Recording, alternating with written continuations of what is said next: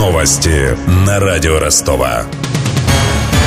Здравствуйте, у микрофона Денис Малышев.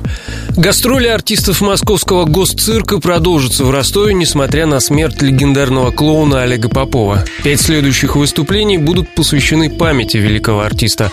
Об этом сообщил продюсер шоу-программы Олег Чесноков.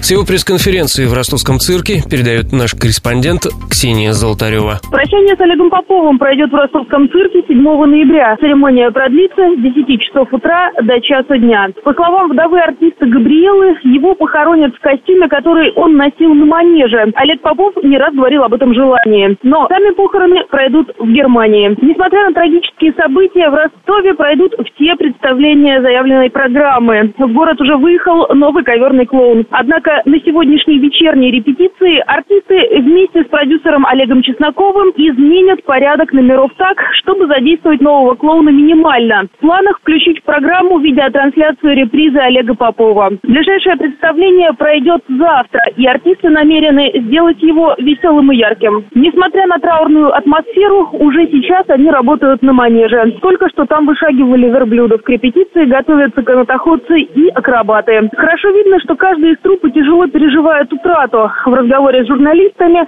артисты признались, что до конца не осознали случившееся, и задумываться о том, как пройдет завтрашний спектакль, страшно. Они очень надеются на поддержку зала, на музыку. Рассчитывают, что это поможет им включиться в работу. А зрители, в свою очередь, уже выражают соболезнования. На фасаде ростовского цирка появились несколько букетов и зажженные свечи.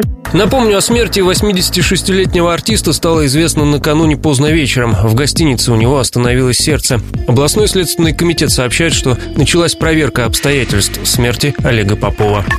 К другим новостям. Выделенные полосы для общественного транспорта уберут с некоторых улиц Ростова. Об этом в прямом эфире телеканала Дон ТР заявил глава городского департамента автодорог Иван Кумбатов. По его словам, разметка для автобусов в центре города не оправдала себя. Там, где через каждые 20 метров въезд во дворы, везде можно ее пересекать, там пунктир идет, она не работает. На магистралях основных, которые у нас жилым массивом, западным связывает центр города, северный, там они работают. В центре города мы пришли к выводу, что они не нужны. В настоящее время убрали на участке от Максима Горького до Красноармейской. Мы ее уберем от Береговой до Текучева, и потом мы уберем ее всю. Вместо выделенных полос городские власти собираются разбить платные парковки. Между тем, заявление чиновника противоречит проекту новой маршрутной сети. Его разрабатывают ученые Донского технического госуниверситета. Их концепция предполагает увеличение количества выделенных полос для общественного транспорта. Об этом радио Ростова рассказал зав кафедрой ДГТУ Владимир Зырянов. У нас 67 километров можно сделать приоритета по условиям организации движения, ширина дороги и так далее. И в дополнение около сотни перекрестков изучили, и вот выявили, что 44 у нас годится пересечение, где можно приоритет делать на пересечении, включая приоритет уже с помощью современных информационных систем, когда детекторы переключают сигнал светофора. Как ожидается, презентация новой маршрутной сети состоит состоится в мэрии Ростова в конце ноября. В Ростове отказались от серийного производства уникальных катеров из полиэтилена. Об этом стало известно на городском совете по инвестициям накануне. Два 7-метровых судна показала в прошлом году компания «Риф». Каждый стоил 3 миллиона рублей и был изготовлен из полиэтилена высокой прочности.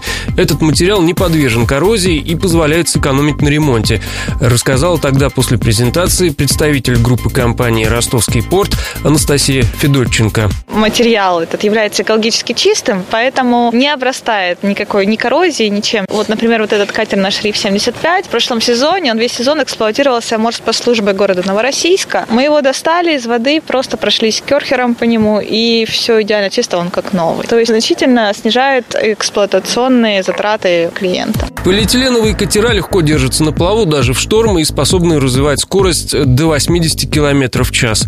Их собирались использовать в качестве речного такси. В серийное производство планировали вложить 180 миллионов рублей. С главными новостями этого часа знакомил Денис Малышев. Над выпуском работали Мария Погребняк, Ксения Золотарева, Даниил Калинин и Александр Попов. До встречи в эфире. Новости на радио Ростова.